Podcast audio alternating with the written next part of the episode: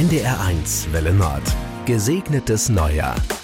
Ich bin Klaus Böllert mit Ihrer Sendung rund um Glauben, Nächstenliebe und Spiritualität. Guten Morgen und ein frohes, neues, gesegnetes Jahr wünsche ich Ihnen. Frieden, der wichtigste Wunsch für dieses Jahr, denke ich. Hier und heute spreche ich als Christ mit einem Juden und einem Muslim, denn der Frieden zwischen den Religionen ist wichtig für den Weltfrieden. Gesegnetes Neujahr mit NDR1. Kein Frieden ohne Frieden zwischen den Religionen. Deshalb spreche ich heute mit Fatih Mutlu, Vorsitzender der Schura Schleswig-Holstein. Das ist der Rat der islamischen Gemeinden und mit Walter Blender, Vorsitzender des Landesverbandes der jüdischen Gemeinden in Schleswig-Holstein. Und Walter Blender, für unser interreligiöses Gespräch die Boxhandschuhe angezogen? Sie sehen ja, dass wir sofort lachen, wenn Sie das sagen.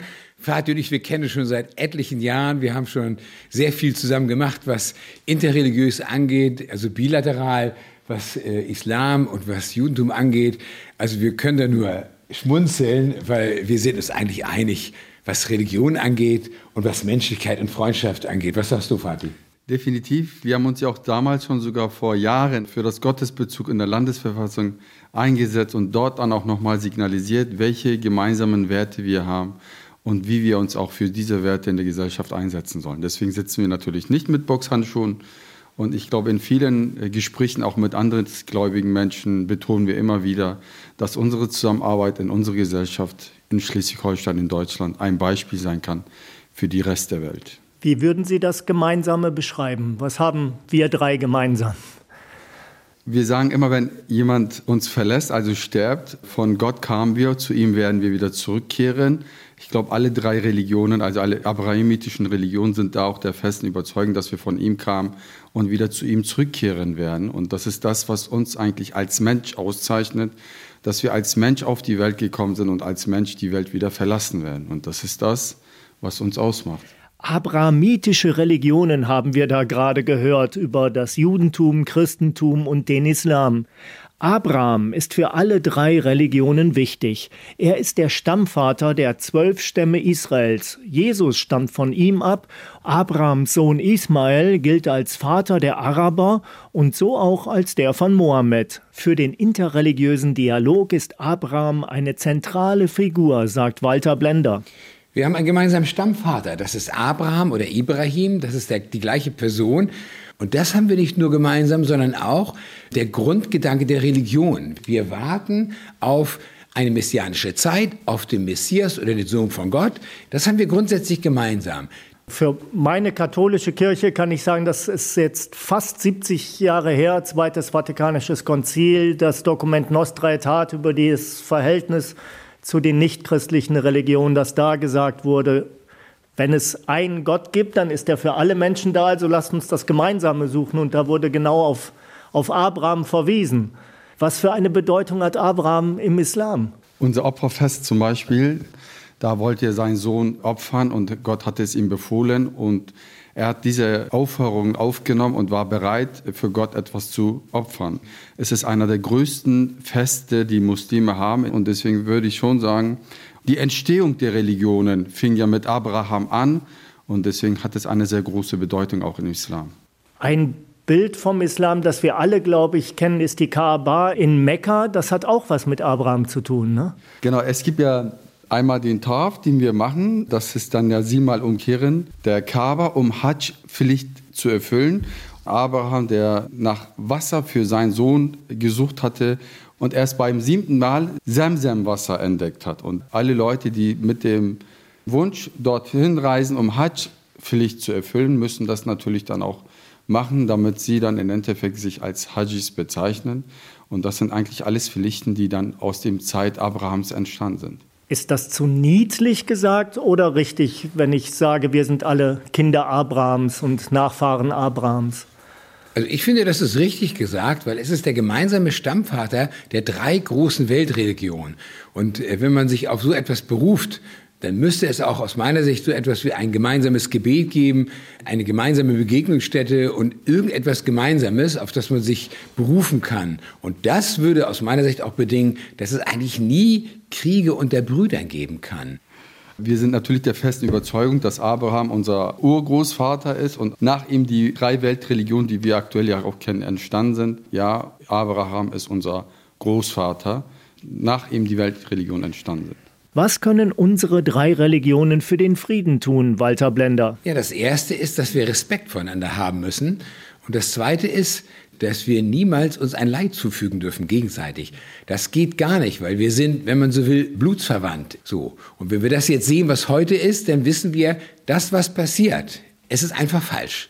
Allen sollte erstmal klar sein, dass wir vor Gott alle gleich sind und Menschen sind. Hier verstehen wir uns ja alle sehr gut weil wir uns gut verstehen und wissen, welche Werte wir haben. Und diese Werte müssten wir vielleicht runtertragen in die Gesellschaft. Und auch wenn wir gemeinsame Werte nicht haben oder unterschiedliche Werte in bestimmten Bereichen haben, weil deswegen sind wir unterschiedliche Religionen, wie können wir trotzdem uns respektvoll begegnen und die Unterschiede akzeptieren, im Frieden zusammenleben?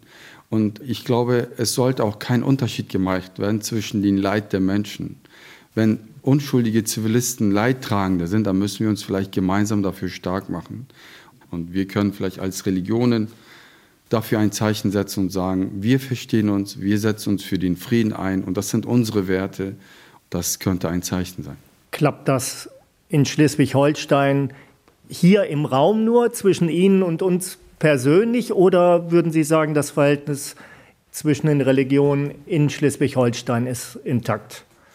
Also grundsätzlich glaube ich, dass das Verhältnis intakt ist. Wenn ich grundsätzlich sage, dann berufe ich mich auf die Zeit, die wir früher hatten, wo wir uns gegenseitig besucht haben, in Moscheen, in Synagogen, wo wir uns eingeladen haben, wo wir mit einer gemeinsamen Idee, Verfassung, Gottesbezug zusammengearbeitet haben, obwohl wir uns eigentlich gar nicht kannten, war das schon klar, dass man alles gemeinsam macht. So, wir werden natürlich auch irgendwann mal äh, das beim Namen nennen müssen, wenn es Probleme gibt. Und die Probleme sind aber nicht die mit den hier vorhandenen Moscheegemeinden, die wir kennen von früher. Ich erinnere daran, dass unsere Töchter mal gemeinsam Fußball gespielt haben. Ein Problem entstand vielleicht, weil neue Menschen dazu kamen. Viele Flüchtlinge kommen hierher und die haben vielleicht nicht die gleichen Werte wie die hier angestammten Moslems. Und das mischt sich sich. Und dann gibt es vielleicht Spannung. Und dann müssen wir schauen, wie geht man damit um. Aber da sind wir alle aufgerufen, die gesamte Gesellschaft, wie Sie sagten, ob Christen, Juden, Moslems, vor allem die, die hier schon lebten, zu sagen, wir leben hier mit diesen Werten, gerade in Schleswig-Holstein, ein, finde ich, ein sehr ruhiges, angenehmes, nicht so spannungsgeladenes Land. Hier können wir Vorreiter sein für die gesamte Bundesrepublik. Es gab nie irgendeine ausgesprochene Feindschaft oder eine Begebenheit, die so etwas zum Ausdruck brachte. Und ich glaube, das sind auch nicht nur unsere Werte, die wir also von religiösen Menschen, die in Deutschland leben, sondern das sind die Werte, die unsere Religion uns mitgeben. Und da hat Walter natürlich vollkommen recht. Wir sind hier eine Gesellschaft, die schon seit Jahren zusammenarbeitet. Es kommen dann neue Flüchtlinge dazu. Teilweise sind es muslimische Flüchtlinge aus den muslimischen Ländern. Es sind aber auch viele Nicht-Muslime mit dabei. Und diesen Menschen müssen wir natürlich unsere Gesellschaft vielleicht dabei unterstützen, um diese Menschen schneller in unsere Gesellschaft zu integrieren. Danke, Fatih Mutlu, Vorsitzender der Schura Schleswig-Holstein und Walter Blender, Vorsitzender des Landesverbandes der jüdischen Gemeinden für dieses Gespräch und für den Einsatz für Frieden und Zusammenhalt in Schleswig-Holstein. Und gleich erklärt Walter Blender noch, weshalb wir auch heute guten Rutsch wünschen können.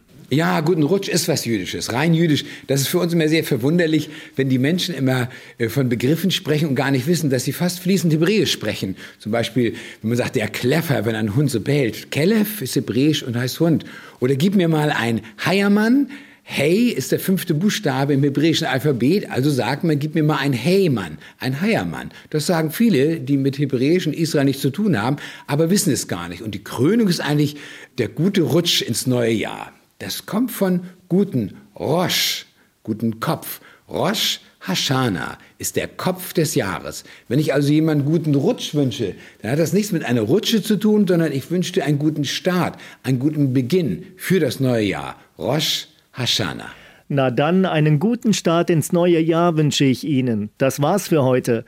Ich bin Klaus Böllert. Haben Sie einen schönen Tag und ein gutes und friedliches und gesegnetes Jahr 2024. Gesegnetes Neujahr mit NDR 1.